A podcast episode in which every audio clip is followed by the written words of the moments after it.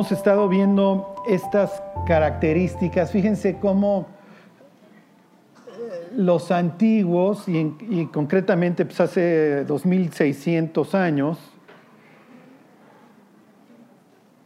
el lenguaje estaba cargado de, simbolismo. Luego les voy a enseñar cómo Jesús dice muchísimas cosas por lo que implica. Tomando todos estos pasajes de Jeremías. Por eso le decían a Jesús, ¿se No era de gratis que le dijeran que, que la gente decía que él era Jeremías, porque se la vive haciendo las mismas alusiones. ¿Ok? Entonces, como, como los antiguos, y aquí me refiero al caso de, de, la época de Cristo, como muchos saben la Biblia de memoria, se la pueden andar citando, ¿ok? Y simplemente hacen alusión a ciertos pasajes, entendiendo que el resto de las personas comprende el mensaje que les están enviando.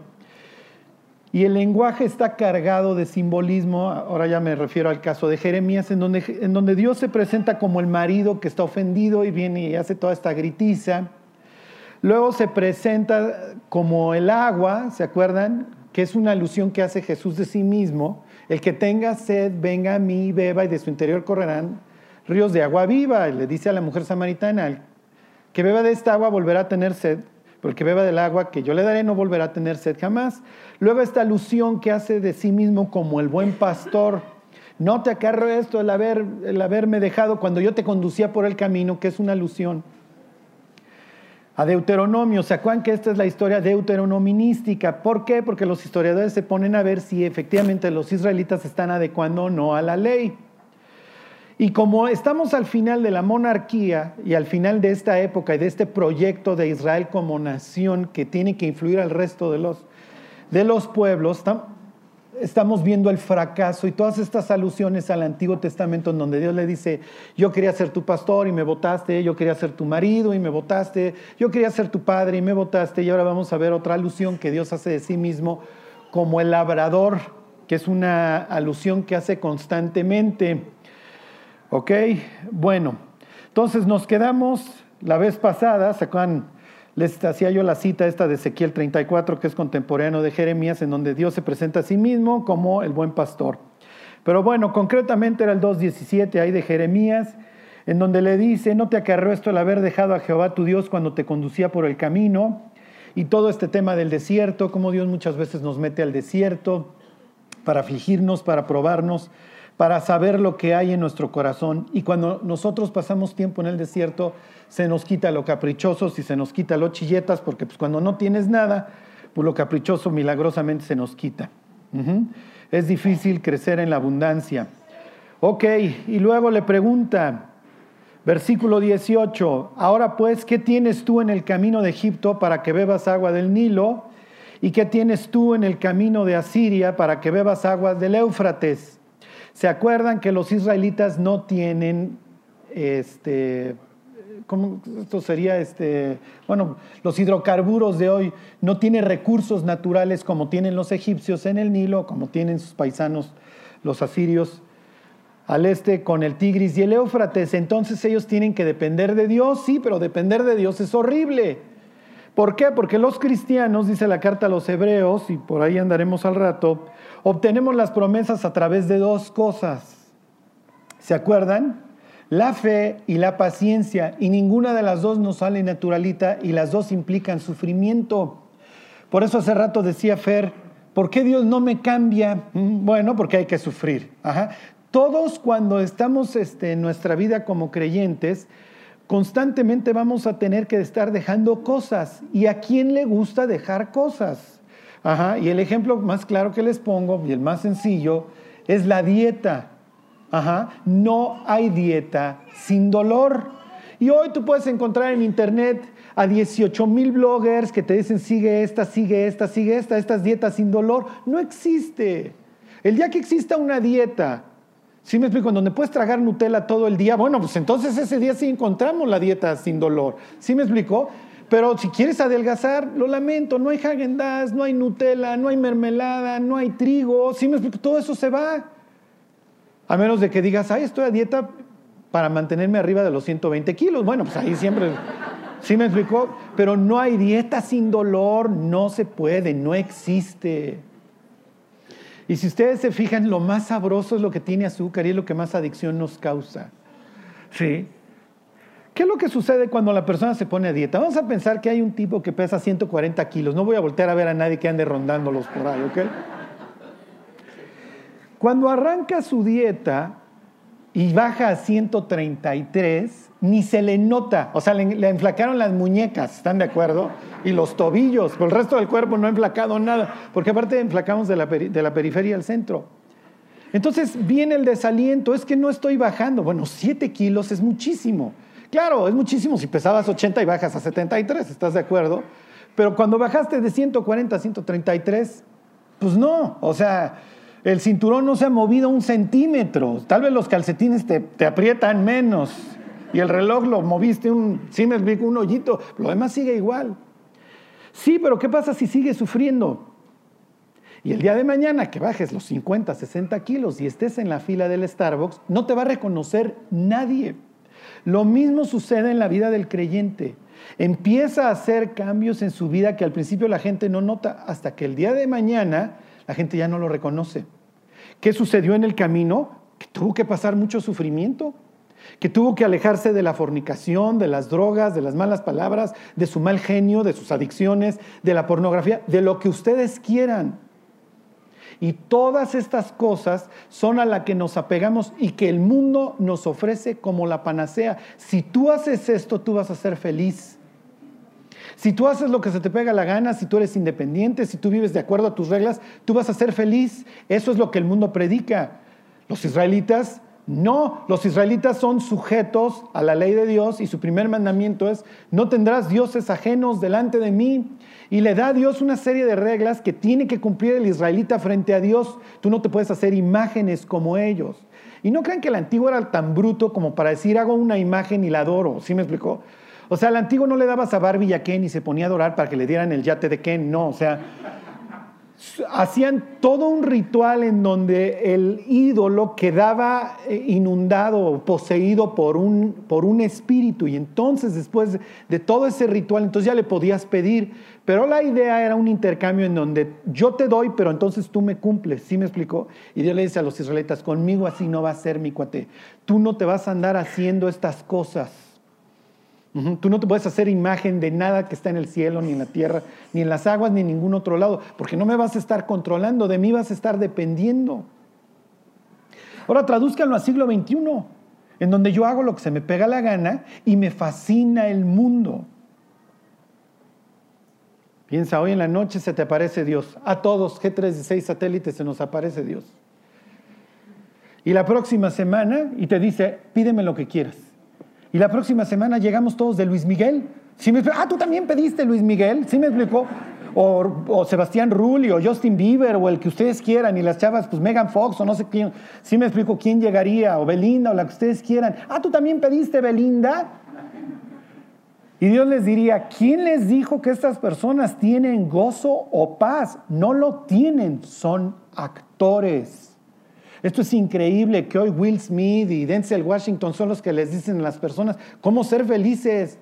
Jesús diría, son hipócritas. Esa es la palabra griega para actor. Son actores. Que te puedan cautivar a través de sus actuaciones no quiere decir que ellos tengan la regla. ¿Por qué los admiras? ¿Por qué los sigues? ¿Por qué sigues al mundo? Es lo que le está preguntando Dios a los israelitas. ¿Qué te faltó conmigo? ¿Qué tienes que ir a hacer a Egipto? ¿Qué tienes que ir a hacer con los asirios? Es que son unos superimperios y ves su arquitectura y ves su potencia militar. ¿Y tú? Tú me tienes a mí, tú tienes mi ley, tú tienes a Dios, ¿qué más quieres? No, no, pero esto es chafa, Señor. Los cristianos siempre nos menospreciamos a nosotros mismos como creyentes y consideramos al mundo como wow. Por eso las iglesias quieren ser como el mundo. Y Dios preguntándole a las iglesias, ¿por qué quieres ser como el egipcio o el asirio? ¿Por qué quieres tener el obelisco, la pirámide? ¿Por qué quieres eso si a mí me tienes? Sí, Dios, pero pues es que el chiste hay que ponerle focos, que se vea bien. O sea, dame, dame algo, Señor, quiero espectáculo. Y Dios dice, no, ¿qué más quieres que el poder de una vida transformada? ¿Cuánto vale la paz?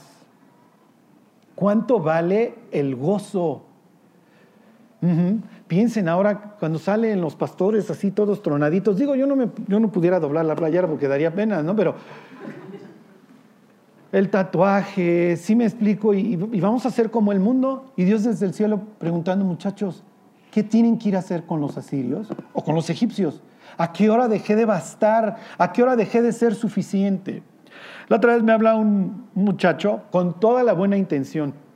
Él no es cristiano y me dice, Lick, encontré una página en donde te dicen cómo generar un ambiente para que las, para que las personas en la iglesia permanezcan y se queden. Entonces ya sabes, te explican cómo va la hielera, dónde van las chelas, dónde va el pulque. ¿Sí me explico? Y es todo hacerlo así. ¿Cómo quiere usted su carro? ¿Con aire acondicionado, eléctrico, con ABS, asientos de piel? ¿Sí me explico? Y Dios diciendo, ¿a qué hora muchachos? La vida del cristiano está llena de sufrimiento porque está luchando contra un mundo cruel, contra un demonio que no lo deja en paz y contra su propia carne. Si está esperando un paseo por el parque, esto no es para él. Y es lo que le va a decir a continuación Dios a los israelitas. Y ahora Dios se pone como el labrador. Antes les dice, les faltó un ingrediente. ¿Se acuerdan cuando éramos borrachos? ¿Qué le faltó al muerto? Salud, ¿ok? ¿Qué le faltó a los israelitas? ¿Se acuerdan? Lo vimos en su momento con Sofonías. ¿Alguien se acuerda? Sí, las dos, las dos serían correctas.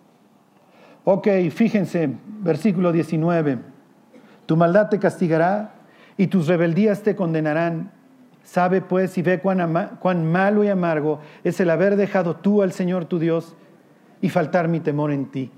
De eso se muere el cristiano y de eso se murió el israelita. No tuvieron temor de Dios. Y eso es la marca hoy. O sea, piensen, o sea, cómo muchos cristianos hoy están viviendo unas vidas en donde hay una carencia total de temor, de temor a Dios.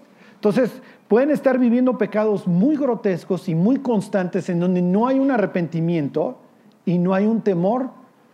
Bueno, Charlie, es que ¿qué me puede pasar? Ahorita lo vamos a ver, porque dentro del mismo capítulo, Dios a través del profeta Jeremías les dice, los azoté en vano. O sea, les di hasta con la cubeta, pero nunca logré que se volvieran. Esto es lo más sano, ¿se acuerdan? El principio de la sabiduría es el temor de Dios. La persona sabia es una persona que voltea a ver al cielo y dice, Dios, me la voy a llevar súper leve contigo, porque no quiero destruir mi vida y no quiero estar sujeto a una disciplina constante. Entonces, ¿qué es lo que sucede hoy que andamos con el salvómetro? ¿Sí me explicó? ¿Será salva esa persona? Eh, ¿Sí me explicó? Yo me imagino así a veces también a los ángeles rascándose la cabeza y volteando a ver a Dios. ¿Sí es salva? ¿Sí me explicó? Y el resto de los cristianos diciendo, ¿será o no será? Y unos dicen, sí, sí es salvo, es que un día oró. Y otros dicen, no, hombre, ¿qué va a ser salvo? Y ahí están, ¿sí me explico? Así vivían los israelitas. Sí seremos del pueblo de Dios, porque digo, ves altares por todos lados. Yo creo que sí, pues aquí está el templo, es lo que decían. Ya llegaremos capítulo 26, es el que, al que nos vamos a brincar, porque es el que, con el que arranca el siguiente reinado. Ahorita todavía estamos época del rey Josías. Ok, y luego les dice, versículo 20, porque desde muy atrás rompiste tu yugo y tus ataduras y dijiste, no serviré. Y esta es así la, serie, la gritiza en donde Dios le está diciendo, yo fui un marido, yo te iba llevando por el camino y se voltea la, en este caso la esposa, la mujer, la israelita, y le dice, pues me vale, no voy a servir. Fíjense ahí en el hit parade, eh, me brinco al 23, nada más para efectos este, de ejemplo. Le dice Dios, piensen en la griticia, ¿cómo puedes decir, no soy inmunda, nunca anduve tras los vales? Porque ella dice, para nada, yo siempre me porté súper bien, Dios. Me brinco al 25. Guarda tus pies de andar descalzos y tu garganta de la sed. Le está hablando a un pueblo que está a punto de salir este, preso. Entonces le dice, ponte cacles porque el camino va a estar feo. Y le dice, le contesta la mujer, en este caso la esposa Israel, no hay remedio en ninguna manera porque extraño se ha amado y tras ellos he de ir me vale, aunque me perdones Dios. Ok. Y aquí viene el tema, y este es el tema muy álgido, fíjense, Dios es el labrador. 2.21. Le dice, te planté de vid escogida, simiente verdadera toda ella. ¿Cómo pues te me has vuelto sarmiento de vid extraña. Y aquí Dios se presenta como el labrador. ¿Ok? Y todos estos temas de Dios como labrador son muy, muy fuertes, como lo veremos a continuación. Denle tantito para atrás al Salmo 80.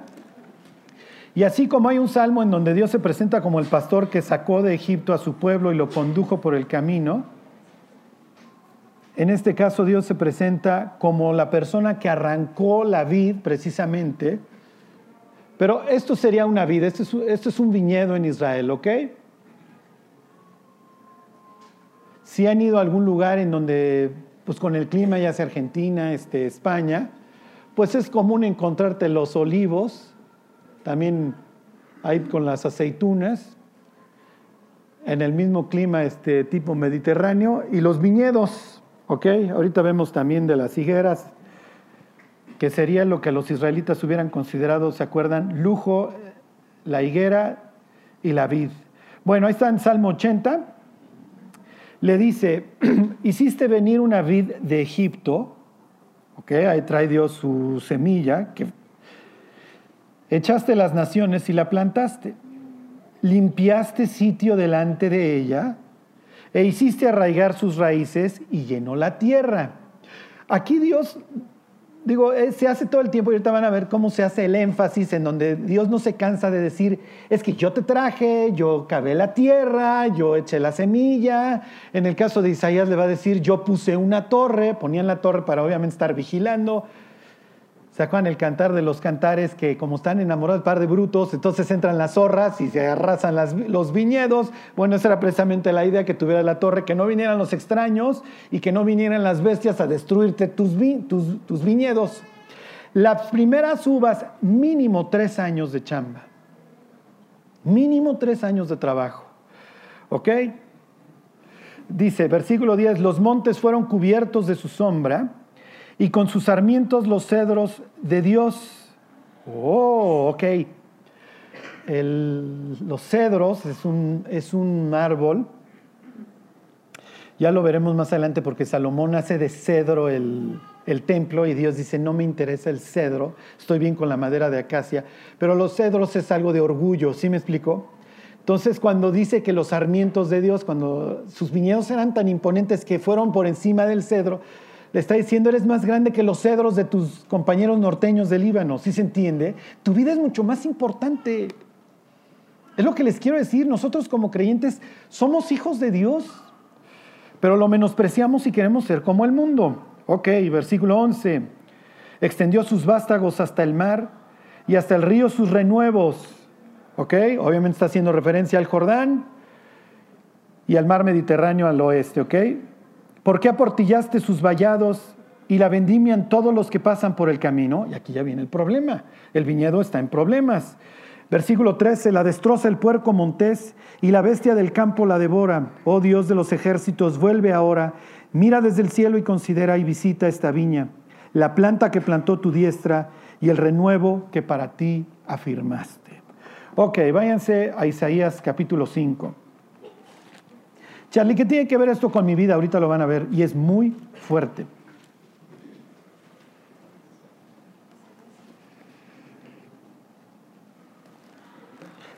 Las cosas que están vivas dan fruto.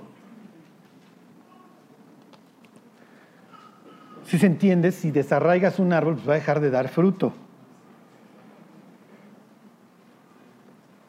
El único caso en donde has tenido una rama que daba fruto, ¿se acuerdan la vara de Aarón, la vara del almendro, nomás para que, miren, la vida de Aarón proviene de Dios. Bueno, ahí está en capítulo 5. Uf, ¿qué más? ¿Qué más? Dice Dios, ¿qué más? Ok, 5.1 dice,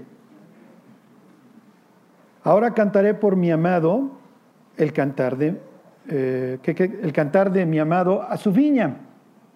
Tenía mi amado una viña en una ladera fértil, ¿ok? ¿Qué implica? Que tienes que despedregar, obviamente como es una ladera es mucho más difícil. Lo que implica que, tuvieran el viñedo en ladera es, número uno, que no tienes una gran extensión territorial, entonces ni modo, pues tiene que ser en la ladera. Y número dos, que vas a dejar los riñones de tanto trabajo de estar subiendo y bajando, ¿ok? Versículo 2. La había cercado y despedregado y plantado de vides escogidas. ¿Ok? había edificado en medio de ella una torre y hecho también en ella un lagar. Y esperaba que diese uvas y dio uvas silvestres. Misma expresión que va a tomar Jeremías. Yo te planteras mi vida y cuando vine a buscar las uvas para hacer así mis grandes vinos o lo que fuera, me encontré un fruto inútil. Mm. Versículo 3. Ahora pues, vecinos de Jerusalén y varones de Judá, juzgad ahora entre mí y mi viña. ¿Qué más se podía hacer a mi viña que yo no haya hecho en ella? Como esperando yo que diese uvas, ha dado uvas silvestres. Os mostraré pues ahora lo que haré yo a mi viña. Le quitaré su vallado y será consumida. Aportillaré su cerca y será hollada. Haré que quede desierta, no será podada ni cavada, y crecerán el cardo y los espinos. Y aún a las nubes mandaré que no derramen lluvia sobre ella Ciertamente, aquí aclara, pues obviamente estoy contando un cuentito lo que está diciendo Dios. Ciertamente la viña de Jehová de los ejércitos es la casa de Israel y los hombres de Judá planta deliciosa suya. Y aquí viene un juicio de palabras, son dos palabras que riman. Esperaba juicio y aquí vileza, justicia y aquí clamor. Yo esperaba una vida distinta de las personas, pero no la encontré. Y esto se lo va a aplicar Jesús. A ver, váyanse Mateo capítulo 13. A ver si es ese. O váyanse a Marcos, Marcos, más fácil. 12, perdón, Marcos 12. Acuérdense que Jesús todo el tiempo se la vive implicando la Biblia. ¿Ok? Y esto solo se los pongo como ejemplo para que vean cómo constantemente está trayendo sus pasajes del Antiguo Testamento. 12.1. Ahí están, Marcos. Entonces comenzó Jesús a decir, a decirles por parábolas. Jesús está en Jerusalén y faltan cuatro días para su muerte. Los cuatro días va a estar enseñando en el templo, ¿ok? Y entonces obviamente todo el tiempo lo están cuestionando, ¿con qué autoridad, con qué autoridad dices estas cosas? Y entonces en uno de los pleitos que tiene, les dice, miren, les voy a contar un cuentito, mis queridos paisas, ¿ok? Dice, entonces comenzó Jesús a decirles por parábolas, un hombre plantó una viña, la cercó de vallado, cavó un lagar, edificó una torre y la arrendó a unos labradores y se fue lejos. ¿Ok? Misma alusión a Isaías. En Isaías dice que cavó el lagar, aquí no sé por dónde anda el lagar, seguramente por acá. El lagar es donde pisan las uvas. ¿Se acuerdan? Había toda una festividad cuando hacías la primera cosecha, venían las mujeres y a través de así de unas danzas empezaban a pisar las uvas, empezaba a escurrir y luego arrancaban, no crean que tenían así sus barricas para la fermentación. Lo más grave que te ibas a encontrar en 3% en aquel entonces, ¿ok? De, de contenido alcohólico, ¿no? No crean que eran las borracheras, ¿ok? Bueno, ahí está la torre, el lagar, este, y el vallado, ¿ok? ¿Qué está diciendo Jesús? Capítulo 5 de Isaías. Y los otros saben perfectamente a dónde va Jesús. Y Jesús les va a decir, miren, yo estaba esperando X, pero me encontré con Y. Se los vuelvo a leer. Entonces dice, un hombre plantó una viña, la cercó de vallado, cavó un lagar, edificó una torre y la arrendó a unos labradores y se fue lejos. ¿Quiénes son los labradores en este caso? ¿Mandé? En este caso, exactamente su pueblo. Entonces, a ver, ya te entregué el changarro. Cuando regrese, estoy esperando que me des lo que me debes. ¿Ok? Versículo 2. Y a su tiempo envió un siervo a los labradores para que recibiese de estos del fruto de la viña. Mas ellos tomándole le golpearon, le enviaron con las manos vacías. ¿Quiénes representan estos? ¿Mm? Los profetas, exactamente, ahí está don Jeremías. Los israelitas no dejaban un profeta, no dejaban títere con cabeza. Ya parece que Jesús la iba a hacer, ¿sí me explicó? O sea, si yo hubiera sido Simón cuando alzo a Jesús, hubiera dicho, cuate, llegaste en un partido donde van perdiendo 6-0 en el minuto 90, no vas a sobrevivir, aquí no dejamos títere con cabeza. Y con esto, eh, digo, obviamente le estoy cargando la mano a los israelitas, el resto del planeta no hubiéramos sido distintos. ¿eh? porque tampoco nos gusta escuchar ese mensaje de parte de Dios, en donde arrepiéntete y vive para mí y sufre conmigo. Ok, versículo 4. Volvió a enviarles otro siervo, pero apedreándole le hirieron en la cabeza y también le enviaron afrentado. Volvió a enviar otro y a este mataron, y a otros muchos golpeando a unos y matando a otros. Por último, teniendo aún un hijo suyo, amado, lo envió también a ellos diciendo, tendrán respeto a mi hijo. Mas aquellos labradores dijeron entre sí, este es el heredero, venid, matémosle y la heredad será nuestra. Y tomándole le mataron y le echaron fuera de la viña. ¿Qué pues hará el señor de la viña? ¿Ok? Pues es natural. Lo que hará el señor de la viña es, va a hacer un cambio, le va a quitar a ese pueblo la responsabilidad de la viña y se lo va a dar a otro. Léase a los gentiles en este caso, es lo que dice Isaías que es 65, extendí mis brazos todo el día, pueblo rebelde y contradictor que me ofende en mi cara, y me volví a un pueblo que no invocaba mi nombre, y les dije, heme aquí, heme aquí. ¿Cuál es la lección? ¿Cuál es la lección? Que si así le fue a los israelitas, ¿cómo nos va a ir a nosotros? ¿Se entiende? Porque también Dios el día de mañana va a llegar a nuestra vida y va a decir, oye, ¿te acuerdas que te arrendé todo un terreno? Y uno dirá, Señor Rento, bueno, no, no, sí, no estoy hablando de un terreno en sí. ¿Te acuerdas que hice todo lo necesario para que dieras fruto? El lagar, puse el cerco, puse mi torre, me estuve ahí rompiendo la espalda baja durante, en la ladera durante mínimo tres años y cuando vine nunca diste fruto. Váyanse al Evangelio que sigue, al capítulo 13, ahora sí, al Evangelio de Lucas.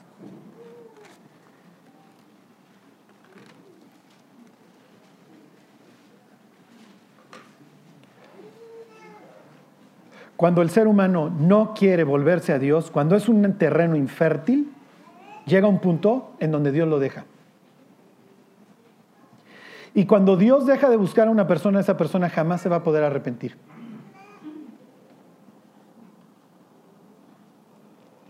Ahora ven lo grave. Las gentes se van al infierno a pesar del amor de Dios, a pesar de la cruz, a pesar de que Dios dice, yo ya pagué por todos tus pecados, me despojé de todo. Aquí Dios hace esta imagen, obviamente pues es un cuentito del viñador. La Biblia está llena de imágenes, el buen pastor, el agua, la piedra, el rey y su pueblo, etcétera, el templo, la casa de Dios y los que la visitan. La Biblia está llena de estas fotos, de estas imágenes, en donde Dios nos quiere mandar un mensaje. Piensa en Cristo desnudo en la cruz. No hay una imagen más impresionante de vulnerabilidad. Cuando tú amas a alguien, tú te estás volviendo vulnerable. Porque pues, esa persona tú le estás abriendo tu vida, le estás abriendo tu corazón y esa persona te puede lastimar. No puede haber una persona que ame con un corazón duro y siempre encerrado. Pues, no tiene la capacidad, no se puede abrir, entonces como no se abre no puede recibir. Hoy la constante, pues la gente tiene ya a los 15 años una nuez por corazón, ¿sí me explico? Puede fornicar lo que quiera y a los 50 años están hechos pedazos. no iban con taparrabos. Acuérdense que la idea era una pena infamante, que toda tu familia te viera retorcerte durante dos, tres días ahí del dolor, que tuvieran esta última imagen tuya. En este caso, Cristo ahí. ¿Qué mensaje le está mandando Dios a la humanidad clavado en una cruz? Mira lo que permití que me hicieras, ¿eh? Y no voy a hacer esto, pudiera, pero no lo voy a hacer. Te estoy mandando un mensaje. Soy el ser en este instante del universo el más vulnerable. Te estoy mandando un mensaje. Estoy abierto. Estoy abierto a tus lesiones, a tus escupitajos. No me importa, porque te amo. Y te estoy dando la oportunidad de reconciliarte conmigo. He hecho todo lo que podía hacer por ti. Di mi vida por ti. Permití que me escupieran, me golpearan, me mataran, me atravesaran, lo que tú quieras. Y si no quieres, si no quieres, no quieres y pasarás la eternidad en el infierno. Fíjense, 13.6. Ahí están, Lucas. En este caso va a hacer referencia a una higuera. Dijo también esta parábola, tenía un hombre una higuera plantada en su viña y vino a buscar fruto en ella y no lo halló. A diferencia del viñedo, la higuera te da fruto anual. En la viña, pues cuando apenas la pones, puede que te tardes 3, 4, 5 años en encontrar el fruto. Aquí estás esperando un fruto anual. Tenía un hombre una higuera plantada en su viña y vino a buscar fruto en ella y no lo halló. Y dijo al viñador, he aquí que tres años vengo a buscar fruto en esta higuera y no lo hallo, córtala. ¿Para qué inutiliza también la tierra? Finalmente tienes una higuera que te está consumiendo agua del terreno. Piensen en esto, que no da fruto y no da fruto, entonces llega un punto en donde el dueño de la tierra dice, nada más me consume recursos, pues ya quítala. Son unas palabras espantosas. Ahorita las vemos como las escriben en la carta a los hebreos. Hay personas que nunca le van a agradecer a Dios el haber muerto por ellas, que nunca se van a arrepentir. Y aquí se presenta, hagan de cuenta, como un intercesor que dice, por favor, Dios, dame un año más, déjame intentarlo. Voy a hacer lo que, voy a hacer inclusive más, voy a acabar, le voy a hacer al lado, a ver si funciona. Y si no, la arrancas. Dice el 7, dijo al viñador, eh, perdón, este, el versículo 8, él entonces respondiendo le dijo, Señor, déjala todavía este año hasta que yo cabe alrededor de ella y la abone, y si diere fruto, bien, y si no, la cortarás después. Y tiempo más tarde, Jesús, durante estos últimos cuatro días de vida en Jerusalén, en la mañana, si se acuerdan, el día 2, antes de morir, va pasando y ve una higuera y dice que tenía hojas, o sea que la higuera estaba bonita. Y entonces se acerca para arrancar un higo y no encuentra. Y entonces dice, maldita sea, si se sigue. Y se ve que los discípulos no lo pelan. ¿Sí? Otra que tronaron, otra lección que tronamos. Bueno, ni le entendimos al maestro, pero y como eran orgullosos no preguntaban, ¿no? Además luego preguntaban y Jesús se los ponía como pintos, ¿no? Pero Pedro luego sí se atreve y le pregunta, cuando van de regreso, la higuera está seca. Y le dice, oye, Señor, la higuera que maldijiste en la mañana, ahorita que pasamos estaba seca. ¿Sí? ¿Te acuerdas, Pedro, de hace un año que yo les conté el cuentito de la higuera que simple y sencillamente no da fruto? La voy a quitar, le voy a quitar eso y se lo voy a pasar a estos labradores. A ver si estos dan fruto. ¿Ok? Último, váyanse ahora también 13, pero de Mateo. Y luego ya vemos qué implica esto para las vidas. Todos los creyentes, en mayor o menor medida, vamos a dar fruto. Si no hay fruto, no hay vida. Y aquí viene otra vez el labrador, la misma parábola. Cuando, cuando leemos ¿ya vieron lo chico que es esto? Miren, llegará hasta acá. Cuando uno piensa así en los, el terreno que te di para que labrases, piensen en jardines, jardinzotes si quieren, pero la gente no eran, no eran latifundio, o sea, porque a veces así lo pensamos. Ajá. Entonces, entre los diversos terrenos hay caminitos. Ajá. ¿Sí lo ven? Y entonces en los caminos, obviamente el de al lado pues no tiene bien su... o estará, habrá plantado otra cosa, pero obviamente tenías caminitos para ir a las veredas principales. ¿Ok? El, el, caminito pues obviamente no tenía profundidad de tierra. Había otras personas que eran flojas y entonces, ¿se acuerdan que decía el libro de los proverbios? Pasé por la heredad del flojo y estaba llena de qué? De cardos y espinos, porque pues, obviamente no la labraba, no la cuidaba, y entonces crecía cualquier cantidad ahí de, cosas silvestres. Entonces Jesús va a hacer referencia a una imagen típica que para nosotros es completamente extraña, ¿sí me explicó? A mí Jesús háblame de un perro cruzando el eje vial, si me decido o no me decido, pero no me hables de esos jardines porque no sé de qué me estás hablando, ¿ok? Para Jesús esto es muy común que el labrador saliera a sembrar y entonces parte caía junto al camino si estaba, si me explico, apurado y estaban, salían volando. Otra le caía al vecino, pero pues el vecino era flojo y entonces estaba todo lleno de cardos y espinos su tierra. y había otras tierras ahí tal vez la propia, uno diría, bueno, pues la mía sí estaba bastante fértil en donde daba el fruto. Y entonces Jesús les dice, es tan obvio su cuento que los discípulos no entienden qué está diciendo. Dice, aquel día salió Jesús de la casa y se sentó junto al mar. Está ahí en su tierra, ahí en el norte, en Galilea. Y se le juntó mucha gente y entrando en la barca se sentó y toda la gente estaba en la playa. O que es importante lo que va a decir porque tiene al gentío enfrente. Y les habló muchas cosas por parábolas diciendo, he aquí, el sembrador salió a sembrar. Y mientras sembraba parte de la semilla cayó junto al camino y vinieron las aves y la comieron. Parte cayó en pedregales donde no había mucha tierra, ¿ok? Piensen aquí junto al vallado, ¿ok? Y brotó pronto porque no tenía profundidad de tierra, pero salido el sol se quemó y porque no tenía raíz se secó. Y parte cayó entre espinos y los espinos crecieron y la ahogaron, ahí está la heredad del flojo.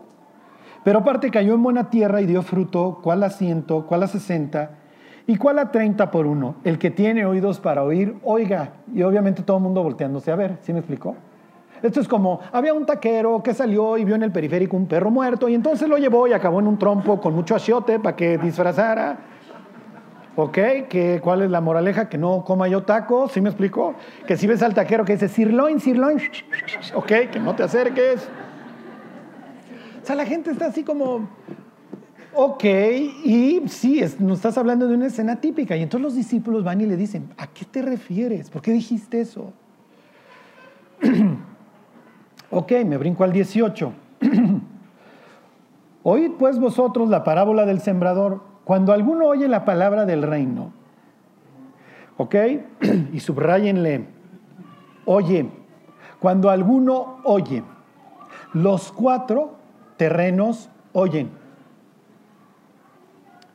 Cuando alguno oye la palabra del reino y no la entiende, viene el malo y arrebata lo que fue sembrado en su corazón. Este es el que fue sembrado junto al camino. ¿Se acuerdan de segunda de Corintios 4:4? En los cuales el Dios de este siglo que cegó el entendimiento de los incrédulos para que no les resplandezca la luz del Evangelio de Cristo. Hay personas que no entiendo nada. ¿Sí? Una vez le estaba yo hablando de Cristo con un amigo que tenía una librería cristiana ya estábamos platicando y llegó un chavo y empezó a ver los libros y nos empezó a preguntar. Entonces empezamos a hablar de Cristo y yo dije, este cuate se va a convertir porque no dejaba de escucharnos. Y ahí cuando llevábamos como 20 minutos, a ver si estaba cruzando el mensaje, le digo, ¿entiendes algo? Y nada más se nos queda viendo y nos dice, están re locos. Y se fue. Ok, ese es el sembrado junto al camino. No sé si nosotros no le supimos explicar o este cuate, pero ahí vamos, o sea, según yo en palitos 1 y plastilina 2, mira, eres pecador, el pecado te separa de Dios, Dios dio su vida por ti, si tú te arrepientes, Dios te perdona y te vas al cielo. ¿Sí? Pero no, creo que no cruzó. Y Jesús dice, hay gentes que están tan llenas de sí mismos que cuando le dices, oye, te tienes que arrepentir, ¿cómo crees? Para nada. O no, yo creo en la evolución, claro, me comporto como chango, vivo como chango, yo creo la evolución es verdad. Ajá. No, un creador ya parece que va a existir, todo esto es producto de la casualidad. Ok, número 2, versículo 20. El que fue sembrado en pedregales, este es nuevamente el que oye la palabra y al momento la recibe con gozo. Y este es el más peligroso. Hay gentes que se gozan escuchando la palabra, pero salen de escucharla vivir la vida exactamente igual. Y realmente pueden estar emocionados, entendí lo que se me dijo, entiendo que Dios me ama, pero cuando se trata de dar el paso por fe, de decir, sí, Dios cambia mi vida, ya no lo hacen. Para convertirse, y aquí es donde nos perdemos, no se trata si repite o no repite una oración, eso es lo más irrelevante, porque hay muchos cristianos que se enojan y dicen, no, porque repitas una oración, no, no, nos queda claro. La persona tiene que entender que se va a ir al infierno, que Dios la está salvando, que Dios le está dando una segunda oportunidad. Si la persona no entiende que iba camino al infierno y que Dios le va a cambiar la vida, la persona está entendiendo el mensaje y tal vez se goza con que, ay, Dios dio su vida por mí, pero cuando tengo, entiendo que la vida es para allá, y no voy, le estoy diciendo a Dios que no. Si se entiende? Esto es lo más triste.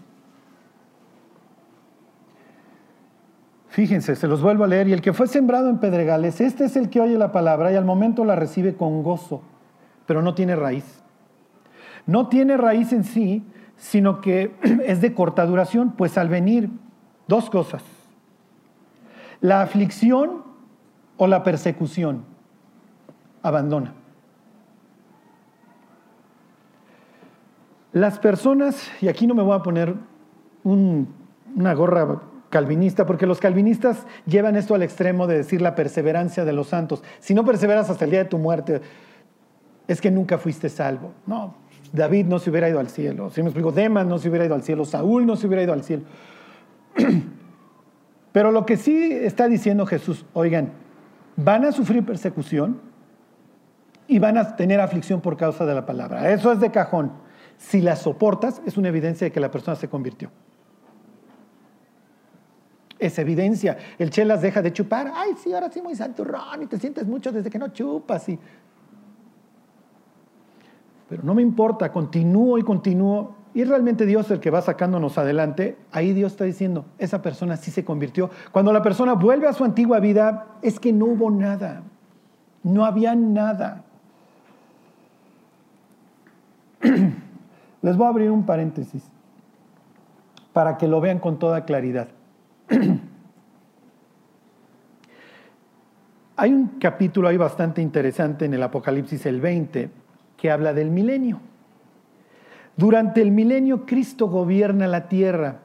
La tierra se vuelve un semiparaíso. Claro, la, la presencia de Dios está en el mundo.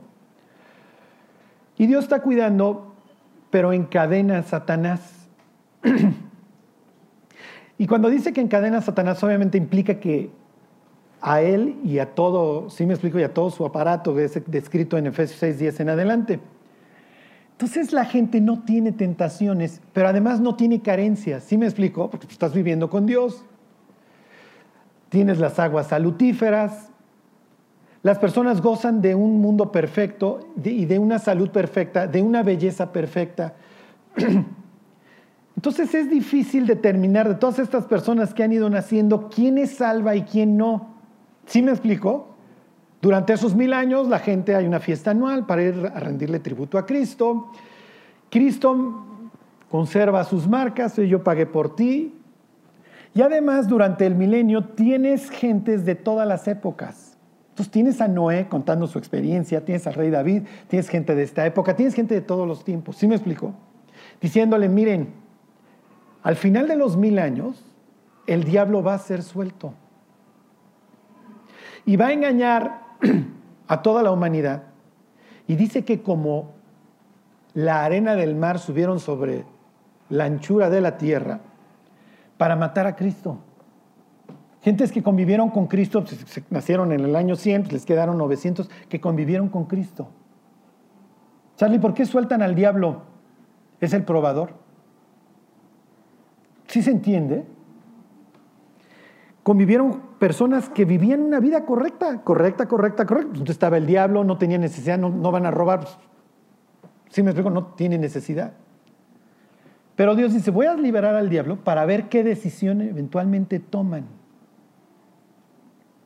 Entonces, es el caso de estos, si me explico, de este tipo de tierra que no tiene fondo. Entonces, brota pronto, pero cuando viene el probador y entonces viene la persecución, no, no, no, para nada. Por eso las iglesias perseguidas son las más fuertes, porque la iglesia perseguida solamente tiene creyentes que están dispuestos a morir. ¿Sí me explicó? Porque nadie que no esté dispuesto a morir, se va a ir a meter ahí. La persecución la permite muchas veces Dios como si fuera de estos buscadores de oro para que al final se queden las puras pepitas de oro. Hoy no hay persecución en el mundo occidental, por lo menos. Vayan ustedes, bueno, México y eso en el sur y eso sí, los cristianos mueren por su fe. En muchos sitios. Pero piensen, en el primer mundo no hay persecución a los cristianos de, que los estén matando como hace unos siglos. Y obviamente, entras hoy a una iglesia moderna y ¿quién es quién? Si me explico, claro, Dios sabe. Ok, Versículo 22. Viene el 3, el que fue sembrado entre espinos, este que cayó en la heredad del vecino. Este es, otra vez, el que oye la palabra, pero el afán de este siglo y el engaño de las riquezas ahogan la palabra y se hace infructuosa. Piensen en el delincuente o la persona que gana dinero por medios ilícitos. Dice, no, pues es que si yo me convirtiera, yo tendría que dejar de embriagarme con los presidentes municipales todas las noches y, o de llevarlos a ver las encueradas. Entonces no sigo a Cristo. Sí, pero te vas a ir a pudrir al infierno y tú lo sabes. Sí, pero me la juego. Porque no voy a dejar estas riquezas, no voy a dejar este medio de vida. Piensen en Mateo. Pasa Jesús y le dice, sígueme. ¿Y qué hizo? Pues dejó el banco de los tributos. Pues ya no me puedo dedicar a estafar a las personas. ¿Sí me explicó? Cuando iban con Juan el Bautista, los soldados le decían, ¿qué hacemos? No extorsiones, mi cuate. Conténtate con tu salario si quieres seguir a Dios.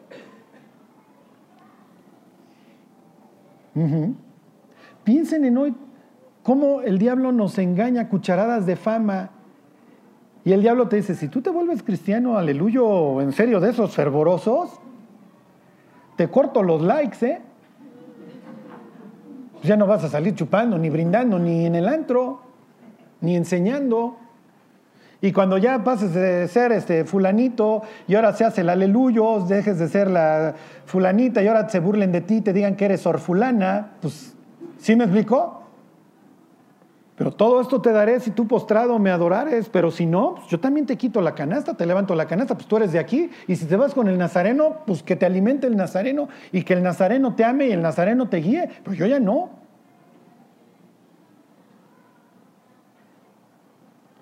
Se fijan, las tres clases de terreno escucharon la palabra, pero ninguna dio fruto. Versículo 23.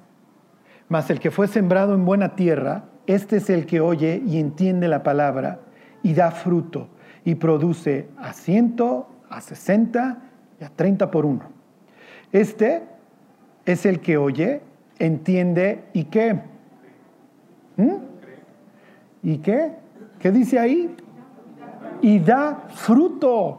Exactamente. ¿Cómo puedo saber si una persona se convirtió?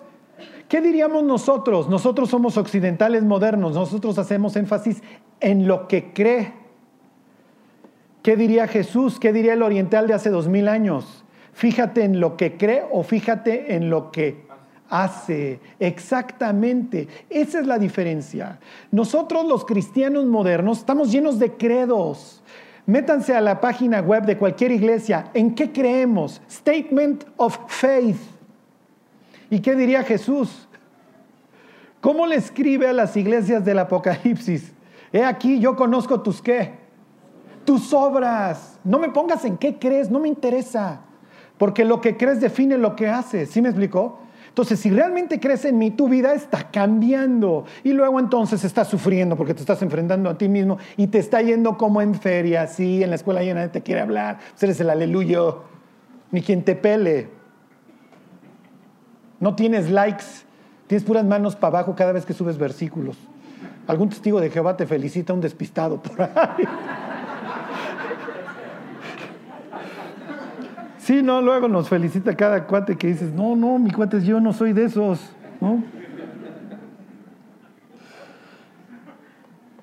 Uf, como les decía una vez, se quejaba un cristiano inglés. Inglaterra es un sitio, digo, no pudiera estar más muerto, es un cementerio, es, ni el Gadareno se pararía ahí, diría, hay de cementerios a cementerios, muchachos. y decía que el Islam obviamente en Europa crece, claro, porque el Islam le ofrece una opción de santidad a las personas, no les ofrece una relación con Dios. Pero aquí te vas a tapar y aquí no vas a hacer esto y no vas a hacer aquello y sí, y aquí te niegas y bla, bla, bla es la opción que le deberíamos estar dando hoy a, las personas que están hartas de su vida. Digo, no necesitamos que las mujeres salgan tipo ninjas, con que no enseñen ya. Con que usen overol y botas de plástico, ya la hicimos.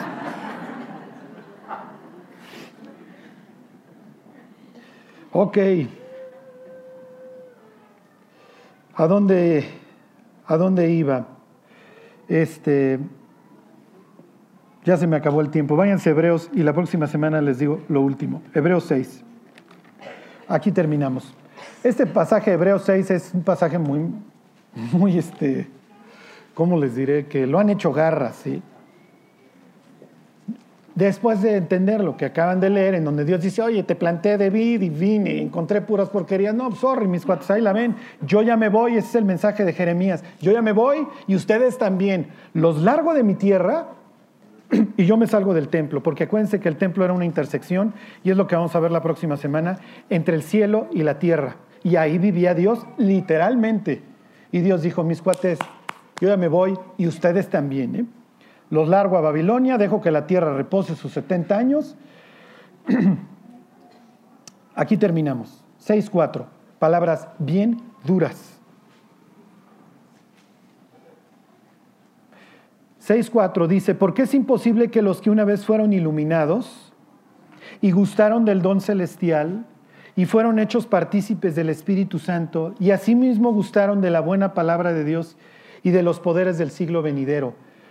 Charlie, no entendí nada. Te lo explico tal cual. Oye, a ver Jesús, barajémelo más despacio. Jesús diría, mira, puse un viñedo, lo despedregué, le puse un vallado, le puse una torre, edifiqué un lagar, traje las super semillas y me puse a esperar. Y nunca dio fruto. Es lo que está diciendo. La persona es iluminada.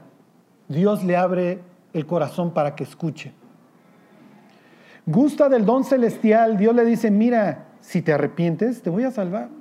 Y vas a tener una comunión conmigo, vivirás en el cielo, tendrás gozo y paz. Sí, con problemas, pero ya los tienes. Y gustaste del don celestial.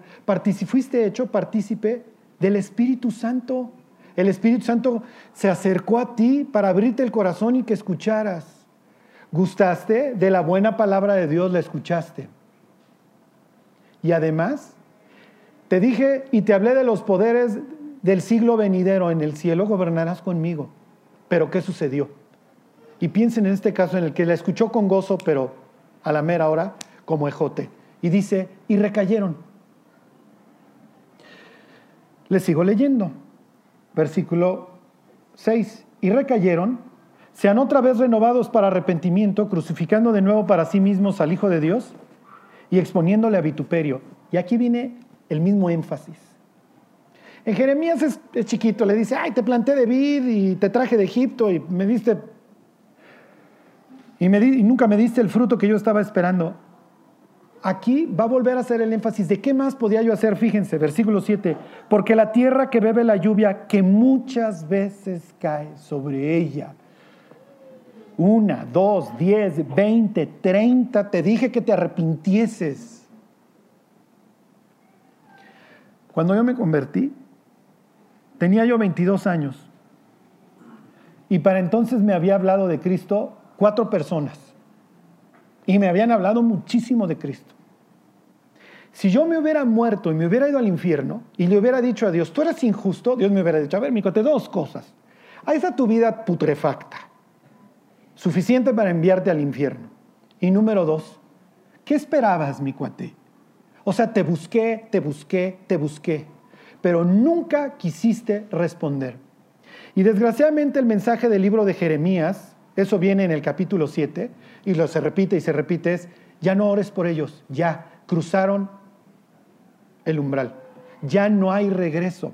Hay personas que ya escucharon y escucharon y escucharon, y Dios les dice, ya mi cuate, te hice llover y te hice llover y te hice llover muchísimas veces, pero nunca quisiste.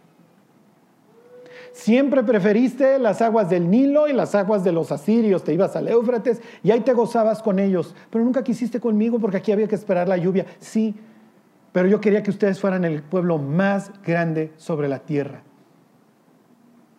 Hoy con todos los medios de comunicación, el podcast, el YouTube, lo que ustedes quieran, Piensen en países como Estados Unidos, en donde escuchan el Evangelio por todos lados, las gentes ya están vacunadas. Ya le estás echando un choro. Y con el Evangelio además tan, ¿cómo les diré?, tan disuelto, las gentes ya no distinguen. Fíjense, Versículo 7, porque la tierra que bebe la lluvia que muchas veces cae sobre ella y produce hierba provechosa a aquellos por los cuales es labrada, recibe bendición de Dios. La buena tierra, ahí está, le llovió y dio fruto, perfecto. Produjo hierba provechosa. Versículo 8, pero la que produce espinos y abrojos, sorry. Por sus frutos los conoceréis. Pero la que produce espinos y abrojos, es que no quiero dejar el antro, es que no quiero dejar de fornicar, es que no quiero dejar esta vida. Está reprobada, está próxima a ser maldecida y su fin es el ser quemada, va a acabar en el infierno. Y Dios, imagínense todas estas personas que hoy escuchan y escuchan y escuchan y cuando mueran y estén en el infierno, Dios eres injusto. Maté a mi hijo por ti.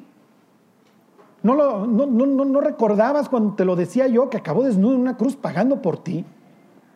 Te busqué, te mandé gentes que tenían un buen testimonio, que te hablaron de mi amor y siempre te valió hasta el día que te moriste. Sí.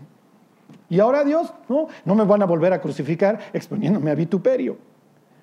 La lluvia vino y vino y vino y nunca quisiste responder. Sorry, se acabó. Y eso es lo peor. Y Jesús se dedica, a repetir, se dedica a repetir esto. Cerrará el padre de familia la puerta y van a venir y van a tocar y van a decir, Padre, en nuestras plazas predicaste. Sí, o no. Y dice, les responderé, de cierto os digo, no sé quiénes sois. Apartados de mí, ¿qué? Hacedores de maldad. Por sus frutos los conoceréis. Vamos a tener que dejar el salvómetro y decir, pues sí. Y con esto yo no les quiero decir que vamos a tener una vida perfecta, para nada. Pero una persona que se dedica a buscar a Dios y que le permite a Dios enfrentarlo, tiene signos de vida. Aunque sea 30, dice Jesús. 30, 60, 100, pero tiene que haber fruto. Si ustedes no encuentran fruto en la higuera, digan, esta higuera está próximamente a ser maldecida. Está reprobada y su fin es el ser quemada. Y echarle ganitas, mis evangelistas, pues seguirle cavando a ver si algún día da fruto. Y cuando no hubo fruto, simple y sencillamente no lo hubo. Lo que les estoy diciendo es muy fuerte. Ajá. Y se los comento para que nos autoexaminemos y nos preguntemos, ¿estoy dando fruto? Y si no, ¿por qué? Porque Dios ya hizo todo lo necesario para que yo lo diera. Digo, ya mató a su hijo. Digo, más de eso. Va a estar difícil pedirle a Dios. Bueno, vamos a orar. Vamos a pedirle a Dios que nos guíe y que nos use y que nos hable al corazón. Ajá. Y la próxima semana, digo, ya te los comento, le pregunta a Dios a través de Ezequiel a los israelitas, ¿para qué sirven los sarmientos? No sirven para nada, o sea, de donde las ramitas de las uvas, ni para construir ni para hacer fogata porque se chamusca en un segundo. Pero cuando el sarmiento está pegado a la vid y dice Jesús, yo soy la vid verdadera y mi padre el labrador, entonces da mucho fruto. Permaneced en mi amor. Bueno, pues vamos a orar. Dios te queremos dar gracias por tu palabra. Dios, por tus ejemplos y pedirte, Dios, que nos des una visión equilibrada de nosotros mismos. Que tú, Dios, nos uses para alcanzar a esas personas, pues que hoy no tienen la más remota idea si son o no creyentes. Ayúdanos, Dios, a ser claros en nuestra predicación y danos una vida que te honre, Dios. Que la gente pueda saber que nosotros somos tu labranza, Dios, la labranza tuya. Hazlo Dios en nosotros, cava hondo, te lo pedimos por Jesús. Amén.